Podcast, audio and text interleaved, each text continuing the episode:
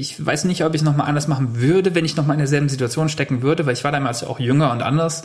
Ja, es war auch ein bisschen mein Weg da mit, dem Kopf voll durch die Wand und halt durch zehn Bände, bis keiner mehr da ist.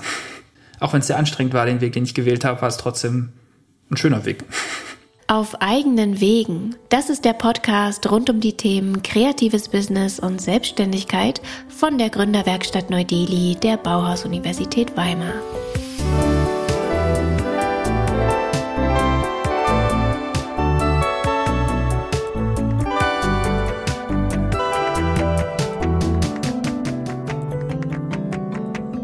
Mein Name ist Martha Hennersdorf und ich spreche hier mit Menschen aus den unterschiedlichsten Bereichen der Kreativbranche über ihren Weg in die Selbstständigkeit.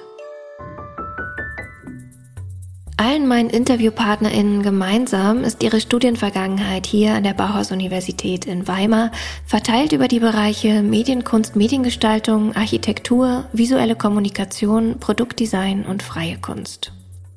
Auch ich habe hier in Weimar Medienkunst, Mediengestaltung studiert und stand danach, wie die meisten von uns, erst einmal vor vielen Fragen. Selbstständigkeit ja oder nein? Und wenn ja, was sind die ersten Schritte und worauf kommt es da genau an?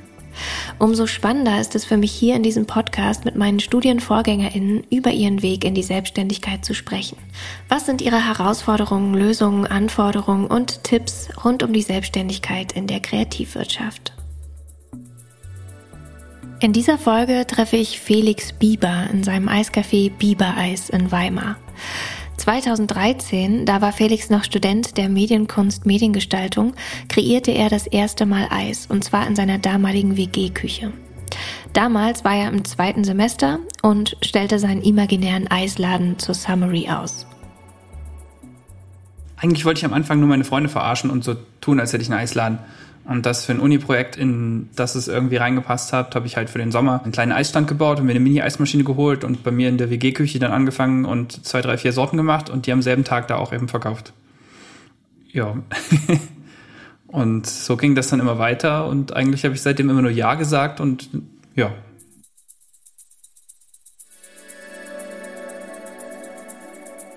Also viele Jahre später ist Felix imaginärer Eisladen Wirklichkeit geworden und mittlerweile stadtbekannt. Die oftmals schon ungewöhnlichen Eissorten werden sehr geschätzt. Von Vanillekipferl bis Rotwein Brombeer war auch schon vieles dabei. Und auch weil das Eis mitsamt den Waffeln in der eigenen Manufaktur selbst hergestellt wird, ist das Bibereis bei vielen beliebt. Im Sommer kann die Schlange schon mal beträchtlich aus dem Laden herausragen. In dieser Folge erzählt Felix unter anderem vom Anfang seiner Selbstständigkeit, die einer riesengroßen Hauruck-Aktion glich, warum es ihm sehr geholfen hat, eine Teampartnerin mit ins Boot zu holen, welche Herausforderungen er gemeistert hat und wie es kam, dass er seine Buchhaltung mittlerweile mit Spaß macht statt mit Frust. Wir spulen jetzt ganz an den Anfang seiner Selbstständigkeit zurück, als alles noch eher ein Gag als ein durchkalkuliertes Business war. Es war ein Riesenspaß. Es war auch extrem chaotisch, weil ich halt einfach angefangen habe, ohne drüber nachzudenken, was mache ich hier eigentlich. Aber ich mich vom ersten Tag auch schon entscheiden musste, wie doll mache ich das jetzt, weil um das auch auf der Straße zu verkaufen, musste ich ein Gewerbe anmelden. Ich musste die Hygiene überzeugen, dass ich irgendwie bei mir in der WG Eis machen kann, was auch ein Riesenakt ist. Und diese ganzen Auflagen, die ich da erfüllen musste, haben mich halt direkt in die Selbstständigkeit gedrückt, obwohl ich eigentlich nur einen Spaß machen wollte und Lust auf Eis hatte. Deswegen war das auch am Anfang eher eine Nebensache, das Geschäftliche. Und so ist auch die Firma entstanden. Mit viel Papierkram, Chaos und eigentlich gar nicht wichtig, was Büro angeht und so, sondern ich wollte eigentlich einfach nur Eis machen. Das waren Hürden für mich, die nebenbei im Weg standen.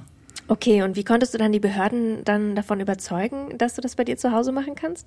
Äh, mit der Hygiene, das war ein bisschen verrückt. Das hat auch relativ gut geklappt, weil ich bin natürlich hingegangen, weil mir irgendjemand gesagt hat, wenn du dich richtig selbstständig machen willst, musst du da eine ordentliche Produktion haben und musst es anmelden und so. Und ich wollte dann auch trotzdem alles richtig machen, auch wenn es Hürden waren. Und habe dann eben gefragt, die haben gesagt, ja, du kannst es nicht in der WG-Küche machen, du brauchst einen abgeschlossenen Raum, belüftet, eine eigene Toilette, abschließbar und drei Waschbecken, alles gefliest. Und dann habe ich aber bei mir in der Abstellkammer all das gemacht.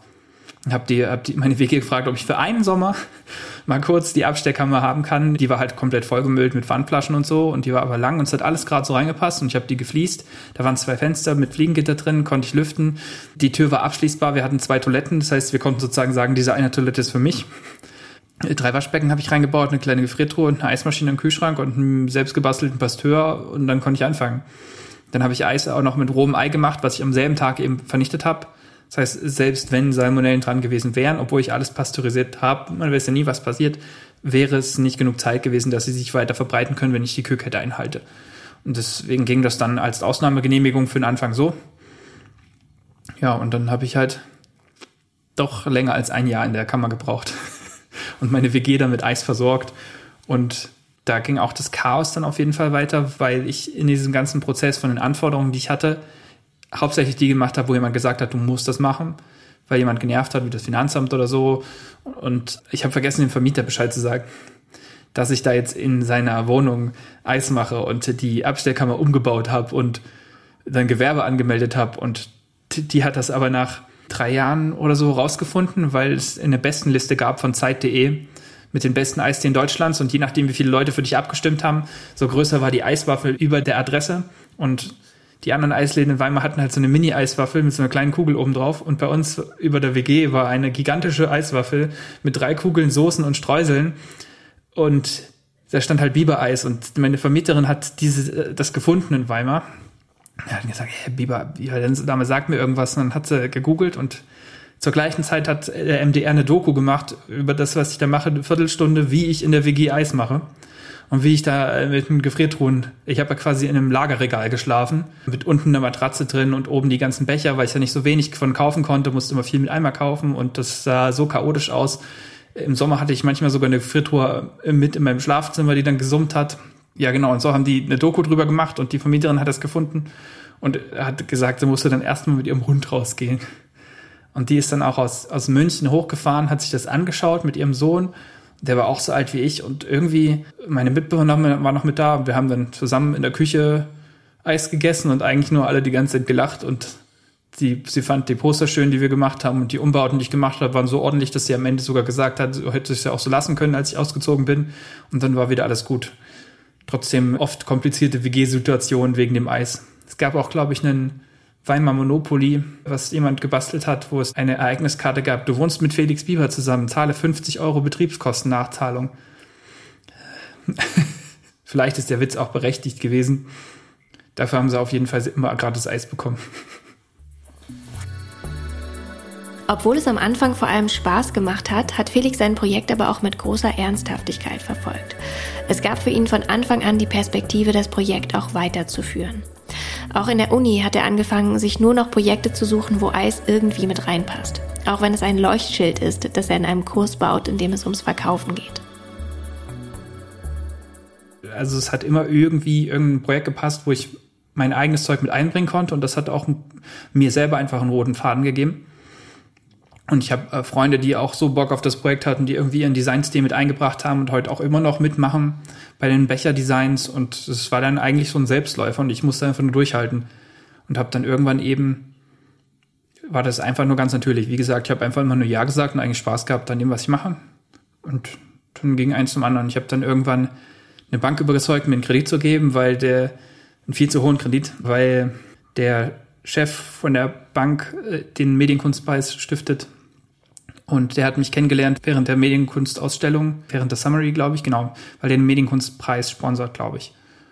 Und die fanden cool, was ich mache und haben mich dann eingeladen zu einer Veranstaltung, wo ich für die auch Eis dargebracht habe, als ich es noch klein gemacht habe in der WG und irgendwie haben die mich dann auch weiter unterstützt, dass wir den großen Laden aufmachen konnten, wo wir produzieren, weil Eismaschinen, richtige Eismaschinen sind sehr teuer und auch die ganzen Umbauten sind sehr teuer, die man machen muss, damit die funktionieren. Schon vor dem Studium galt Felix großes Interesse eigentlich dem Essen. Trotzdem hat er Medienkunst studiert, weil ihn da die Freiheit gelockt hat, sich auszuprobieren. Ich habe Medienkunst studiert, weil man alles machen konnte. In der Schulzeit hatte ich Spaß mit Fotos, mit, mit dem Internet, mit, mit Filmen, mit, äh, hauptsächlich hatte ich, glaube ich, Spaß. Äh, und ich wollte, ich wollte mich nicht festlegen, weil ich mein, meinen Weg noch nicht gefunden hatte und ich hatte das Gefühl, Medienkunst für mich ist genau das Richtige, um den zu finden und um mich auszutoben. Und dann habe ich relativ schnell mein Medium gefunden, was dann für mich das Essen war, mit dem ich mich austoben konnte. Es war schon eigentlich von Anfang an, auch bevor ich an die Uni gegangen bin, das Essen mein Weg war so ein bisschen, sag ich mal, oder ich halt sehr, sehr gerne koche und sehr detailliert und eigentlich den meiste Kraft und Gedanken, den ich habe an Essen, auch immer noch verschwende oder aufwende. ja, ich würde sagen, Essen ist der größte Bestandteil in meinem Leben, was man an, an Hobbys auch haben kann. Du hast vorhin gesagt, dass du das Studium dann gar nicht zu Ende gemacht hast. Ähm, kannst du noch kurz erzählen, wie kam das? Ein kleines Problem bei mir war, dass ich das Studium und die Selbstständigkeit nebenbei gemacht habe und beides zu viel, einfach zu viel Belastung war und vor allem zeitliche Belastung einfach nicht möglich. Ich habe im Sommer durchgearbeitet die ganze Zeit, um irgendwie meine Kosten zu decken und um das voranzubringen und hatte dann im Sommer keine Zeit äh, und war im Winter einfach komplett K.O. Und das zehn Jahre lang und das, ich habe immer wieder Langzeitstudiengebühren gezahlt, versucht, das mich selber zu überzeugen, ich schaffe das im Winter, habe allen erzählt, ich mache das noch, ich mache das noch. Und irgendwann habe ich mich halt selbst belogen und jeden Winter gemerkt, okay, ich habe jetzt die alten Projekte, die ich noch nicht fertig habe, wieder ausgegraben, habe gemerkt, dass ich die gar nicht mehr schön finde, so wie ich die gemacht habe. Habe die von vorne angefangen, wieder bis zu 80 Prozent fertig gebracht und dann kam wieder, oh, ich muss jetzt doch wieder anfangen.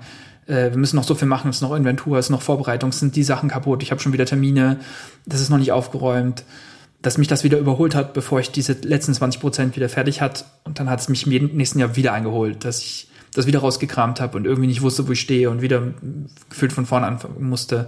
Und das ist so, dass ich nie eins von diesen unfertigen Projekten abgegeben habe, obwohl ich es wahrscheinlich hätte easy machen können, aber ich, ich habe es nicht fertig gebracht. Warum auch immer. Obwohl meine Dozentin einmal auch gesagt hat, dass meine 80 Prozent schon viel mehr sind als von anderen die 100 Prozent, aber es, ich habe es ja trotzdem nicht geschafft. Und ich habe mich auch immer wieder zu spät zurückgemeldet. Und dann wurde ich exmatrikuliert, habe mich wieder, wieder immatrikulieren lassen. Und dann, das war auch noch Aufwand. Und irgendwann habe ich halt, als ich nochmal exmatrikuliert wurde, gedacht, na komm, es geht jetzt schon so lange, du schaffst es nicht. Und es war auch okay. Das hat mir auf jeden Fall eine Riesenlast von Schultern genommen und ich habe den meinen Weg trotzdem in dem Studium gefunden, ohne dass ich es zu Ende gebracht habe. Und ja, konnte mich da vielleicht noch frei entfalten. Ist das was, was dich stört oder würdest du jetzt sagen, nee, das war gut und richtig so? Es stört mich schon ein bisschen im Nachhinein, weil es der schwierigste Weg war. Ich äh, zwei Wege gleichzeitig gegangen bin, die mich viel Kraft gekostet haben, statt mich auf einen komplett zu konzentrieren. Ich hätte entweder das Studium fertig machen können, in der Zeit noch ganz entspannt planen, mich vorbereiten, ohne dass man die Selbstständigkeit direkt startet, äh, die große Selbstständigkeit startet. Also damals war es ja am Anfang nur ein Kleingewerbe, ohne Kredite genau, das Studium erst fertig machen und noch Zeit lassen, was auch nicht schlimm gewesen wäre. Oder eben gleich lassen und richtig durchstarten. Aber beides gleichzeitig hat doch sehr viel Kraft gekostet. Es war auf jeden Fall eine riesen Horroraktion. Es war, hat, hat auch Spaß gemacht. War, ich, ich weiß nicht, ob ich es nochmal anders machen würde, wenn ich nochmal in derselben Situation stecken würde, weil ich war damals auch jünger und anders. Ja, es war auch ein bisschen mein Weg da mit, dem Kopf voll durch die Wand und halt durch zehn Wände, bis keiner mehr da ist. Und ja, es war auch eine schöne Zeit, muss ich sagen. Also ich kann, kann mich auch wenn es sehr anstrengend war, den Weg, den ich gewählt habe, war es trotzdem ein schöner Weg. Ich habe auch immer noch Spaß dran. Man hört ja oft, dass Leute, die so, die in einem Restaurant arbeiten oder so, ihr eigenes Essen nicht mehr mögen, das gar nicht sehen können und äh, dann in einem Sterne-Restaurant kochen und trotzdem jeden Abend einen Döner holen oder so. Und äh, ich muss mich jeden Tag zurückhalten. Vielleicht, weil es einfacher ist bei Süßspeisen. Ich finde es auch echt immer noch echt lecker. Und wir werden auch jedes Jahr besser und anders und trotzdem könnte ich jeden Tag Vanille essen ohne Ende, bis ich platze meine Kollegin ist auch mit vollem Herzen dabei, die habe ich glaube ich noch gar nicht erwähnt. Flair kommt aus Brasilien und hat zur selben Zeit, als ich mich dann richtig selbstständig gemacht habe und den Laden aufgebaut habe, eine Produktionsfläche gesucht. Und wir haben uns die am Anfang geteilt und sie hat ihre Torten gemacht und Macarons und feine Patisserie und ich habe Eis gemacht und wir haben aber irgendwann gemerkt, wir beliefern dieselben Leute, wir bestellen bei denselben Leuten, wir machen den doppelten Bürokram und jetzt schmeißen wir halt alles zusammen. Das ist auf jeden Fall cool. Wir sind schon seit 2017, glaube ich, eine Firma. Also jetzt schon fünf Jahre. Und das war auch die beste Entscheidung überhaupt, weil alleine irgendwas zu machen ist, am Anfang habe ich das oft gemacht, weil ich zu stur war, weil ich dachte, ich mache das alles selber, ich muss das alles selber machen, um das alles zu erfahren und so und weil ich auch, keine Ahnung, ich wollte immer alles, alles komplett alleine von Null machen, aber Sachen zusammen zu machen ist doch echt schöner und auch besser. In jedem Fall noch eine andere Meinung einzuholen, weil man wird, vor allem wenn man selbstständig ist, gerne stur und vertraut zu sehr auf, auf sich selber. Man belügt sich auch selber, ohne es zu merken, in manchen Situationen und versteift sich dann aber vor allem auch sehr doll darauf. Und wenn man zu zweit ist, muss man alles genau überlegen, was man tut, weil man dem anderen das rechtfertigen muss. Wenn man jetzt eine Idee hat, muss man die verkaufen. Das Schwierigste ist, wenn man eine Firma hat mit zwei Chefs, die gleichberechtigt sind. Ich habe eine Idee, meine Kollegin findet die doof, dann können wir die nicht machen. Ich finde was doof, was sie macht, dann kann sie das nicht weitermachen. Das heißt, man muss total diplomatisch arbeiten, um zu, also gemeinsam zu einem, zu einem Projekt zu kommen, mit dem beide einverstanden sind, das ist auch cool auf jeden Fall. Das ist sehr anstrengend am Anfang, weil man braucht sehr lange, um diesen Weg zu finden, den man gemeinsam gehen möchte, der für beide okay ist und der für beide funktioniert. Aber wenn man den gefunden hat, ist der auf jeden Fall besser. Ich habe immer drauf losgearbeitet, ohne, ohne wirklich mir großen Kopf zu machen. Es hat auch oft funktioniert, es hat auch Spaß gemacht so, aber es waren halt auch viele Fehler und man überzeugt sich dann sehr gerne selber davon, dass das jetzt das Beste ist, aber es ist trotzdem gut, auf andere zu hören. Hast du da ein Beispiel aus deiner Vergangenheit, wo du einfach drauf losgearbeitet hast und es ist total schief gelaufen? Ich habe viele Verkaufswägen gebaut am Anfang und habe auch nicht ordentlich drüber nachgedacht. Die waren viel zu groß. Ich, in der WG waren vor allem auch noch Stufen, die um die Ecke gingen. Und ich habe die Verkaufswagen so überdimensioniert, dass mein, mein gesamtes Zimmer voll stand damit, dass ich die fast nicht aus der Wohnung rausgekriegt habe. Und das Allerschlimmste ist, das habe ich beim ersten Wagen gemacht und der war so schlecht gebaut, dass ich, dann habe ich mir eine Stichsäge bei mir im Zimmer zusammengebaut das heißt, ich habe auch eine Woche in Sägespäne geschlafen, statt es einfach in irgendeine Holzwerkstatt zu machen, mir von jemandem helfen zu lassen. Nein, ich äh, mache das alles. Ich habe die, die Materialien davon vom Baumarkt nach Hause getragen, auf der Schulter, weil mich der Bus nicht mitgenommen hat, weil die Sachen zu lang waren. Da hätte man auch irgendwie gucken können, jemand fragen, ob jemand mir helfen kann, wo man Materialien bekommt, wo ich die jetzt zusammen abbauen kann und dass ich die nicht vom Baumarkt fünf Kilometer auf der Schulter nach Hause trage. Den Wagen habe ich so gebaut, dass ich die Gefriertruhe frühs reinheben musste und abends wieder rausheben weil ich die halt einfach drauf losgebaut habe und nicht nachgedacht habe. Und daher wäre es auch gut, wenn ich vorher jemand gefragt hätte. Und dann ist es äh, ist die Konsequenz gewesen, dass ich dann das Ding komplett im Endeffekt entsorgt habe und einfach die Gefriertruhe genommen habe und Dreh dann unten drunter.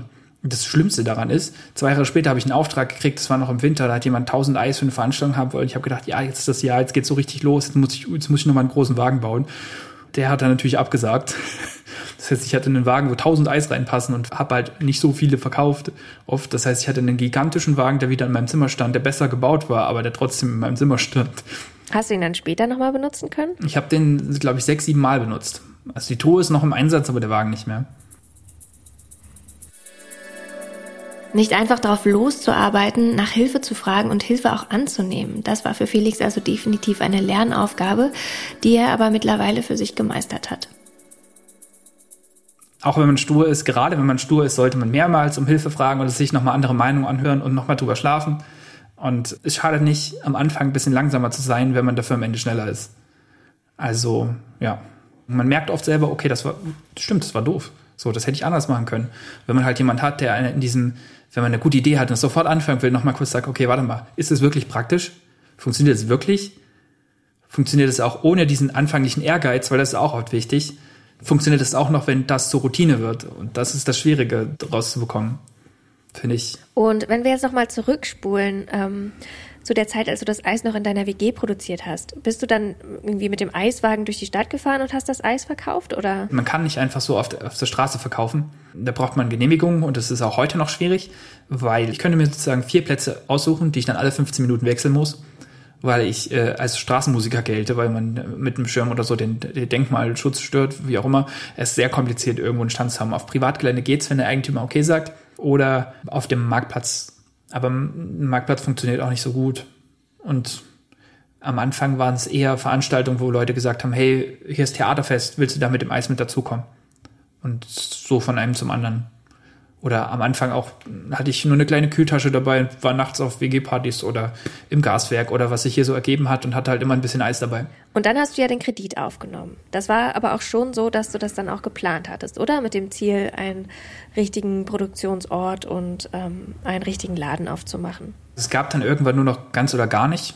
So, und ähm, das mit dem Kredit musste auch gut geplant werden, weil man bekommt nicht einfach so einen Kredit. Und ich habe damals 100.000 Euro gebraucht und ich hatte keine Sicherheiten, weil ich ja, ich komme ja frisch aus dem Studium, ich habe ich hab nichts, was ich sagen kann, hier, wenn es schief läuft, bekommt ihr da und da euer Geld und das, das macht es ein bisschen komplizierter.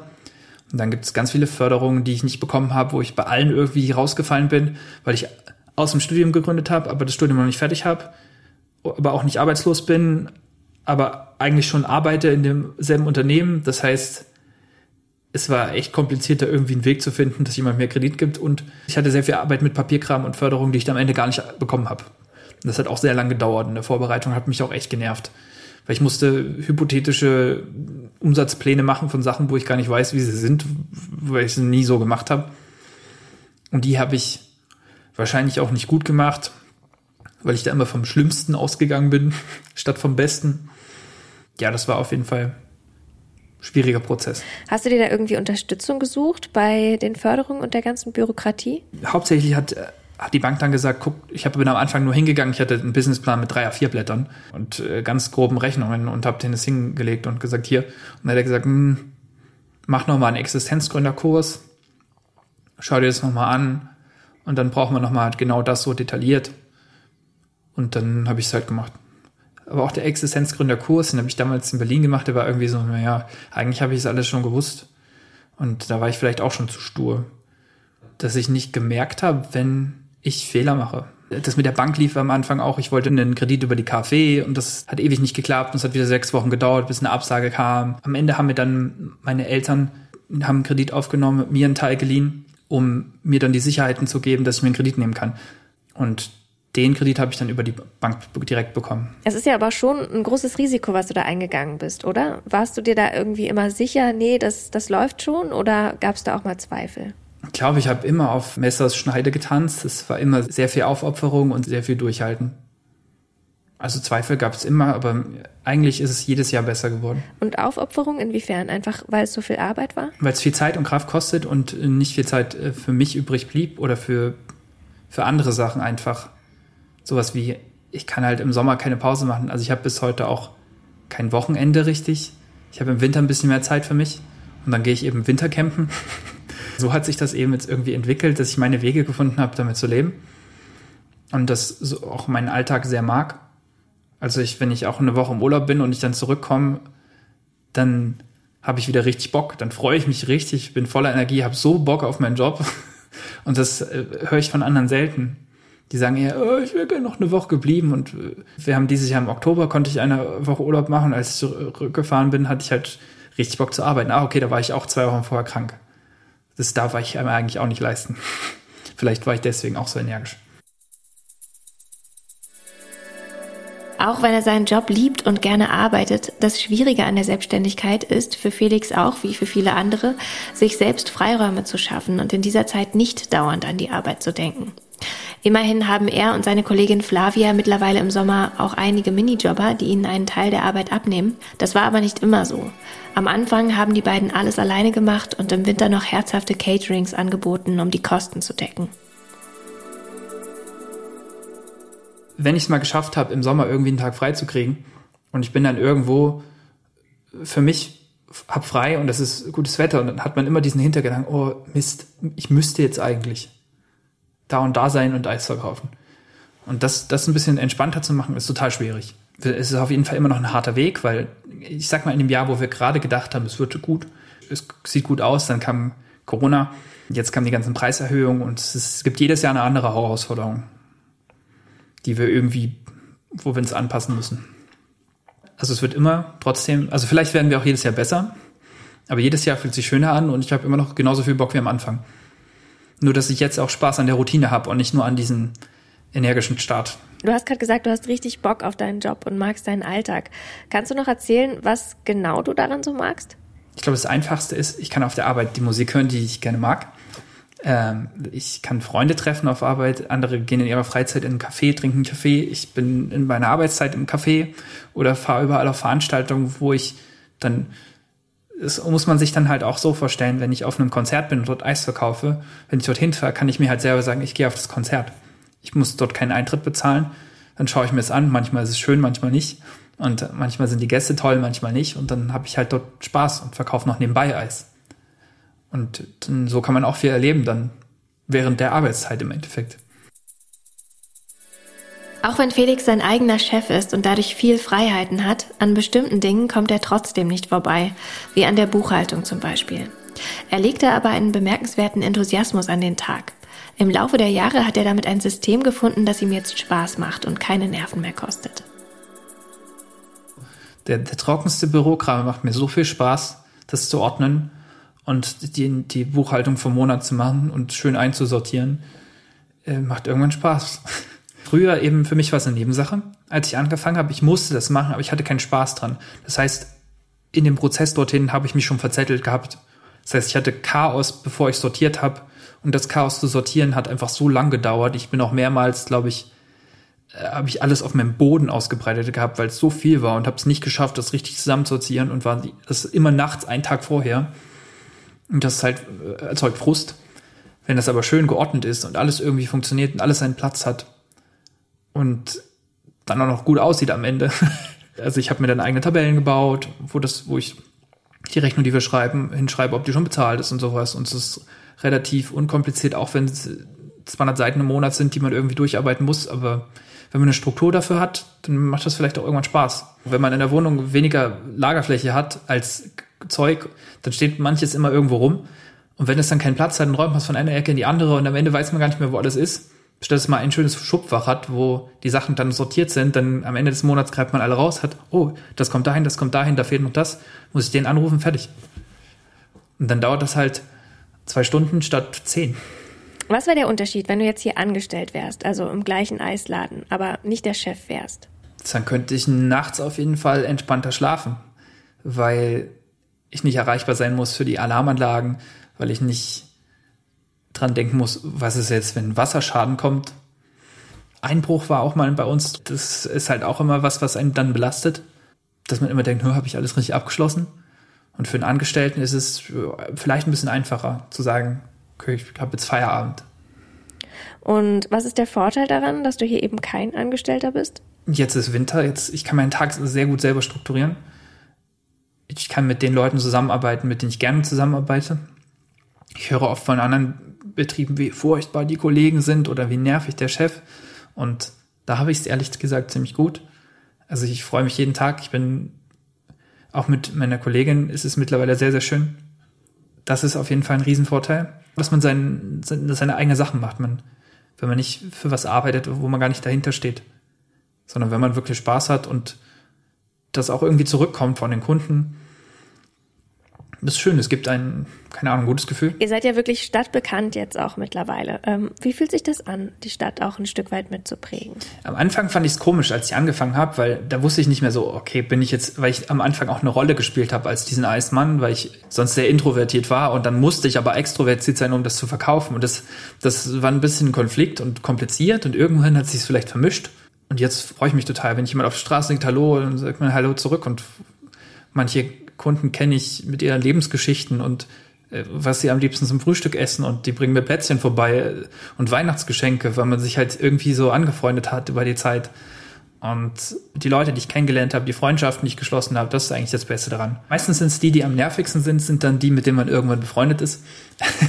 Weiß nicht, die, die sich immer mit einem unterhalten. So auf eine ganz, äh, am Anfang denkt man, okay, ich, jemand, der ne, zum Beispiel, als ich Eis verkauft habe, dann plötzlich immer neben dem Stand war immer mit dabei war, wenn ich irgendwo war. Und plötzlich waren wir halt richtig, richtig gut befreundet und das ist einer meiner besten Kumpels dann geworden, so ungefähr.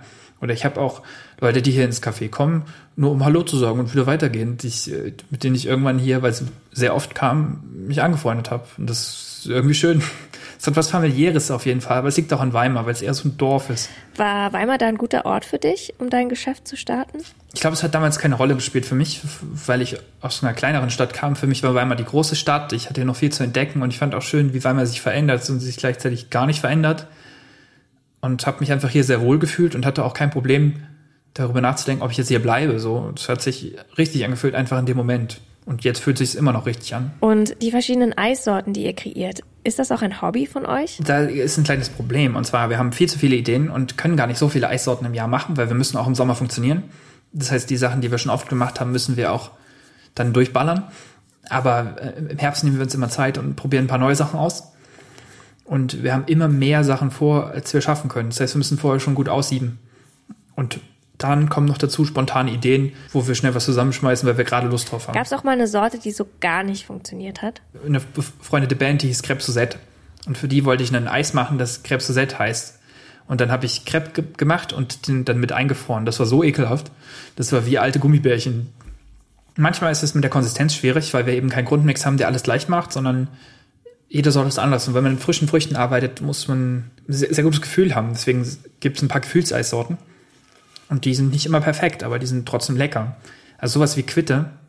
Und dann sammeln wir Quitten aus Weimar oder bekommen Quitten geschenkt von Freunden, die Gärten haben.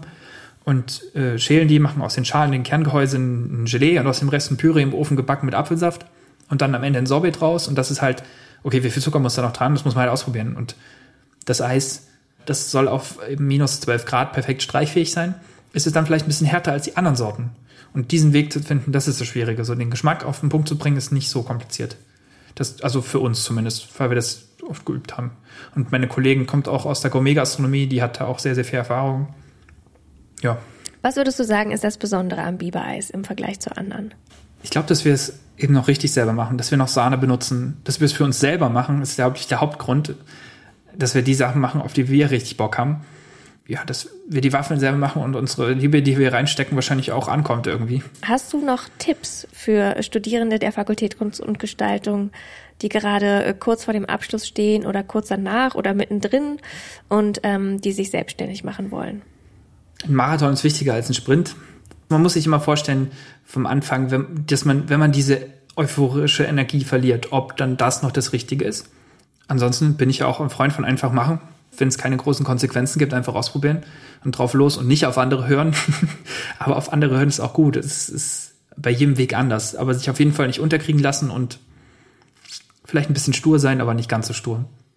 Es ist nicht schlimm, wenn man sich am Anfang etwas mehr Zeit lässt und nochmal genau schaut, gibt es vielleicht da noch eine Förderung, muss ich vielleicht noch eine Voraussetzung erfüllen, damit ich die bekomme und einfach einen Schritt langsamer machen. Nochmal mit ein paar Leuten reden, die sowas ähnliches schon gemacht hat. Auch wenn man das vielleicht jetzt komplett anders machen will, schadet es nicht mal zu schauen, wie machen das eigentlich die anderen? Warum ist denn das besser, was ich machen will?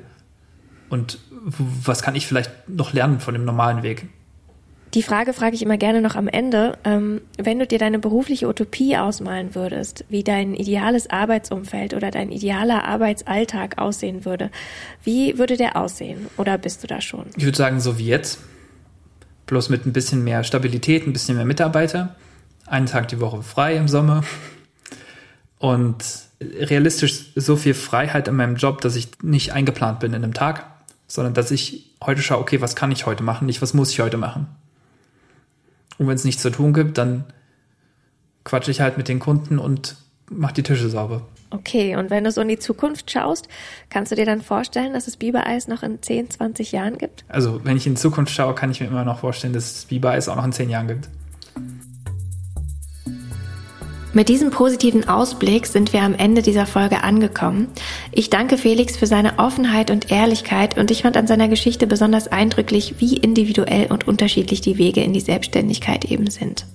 Für mich ist Felix Gründungsweg ein gutes Beispiel dafür, dass es auf dem Weg kein richtig und kein falsch gibt. Also nicht nur den einen Weg, sondern jeder Gründer und jede Gründerin einen ganz eigenen Prozess verfolgt.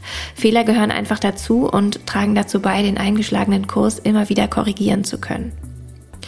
Und obwohl Felix sein Studium nicht zu Ende geführt hat, hat ihm die Freiheit des Studiums letztendlich dabei geholfen, das zu finden, was er wirklich machen will. Auch einen Eisladen zu eröffnen kann ein kreatives Business sein und ich glaube, wer das Biber Eiscafé betritt, der merkt das. Das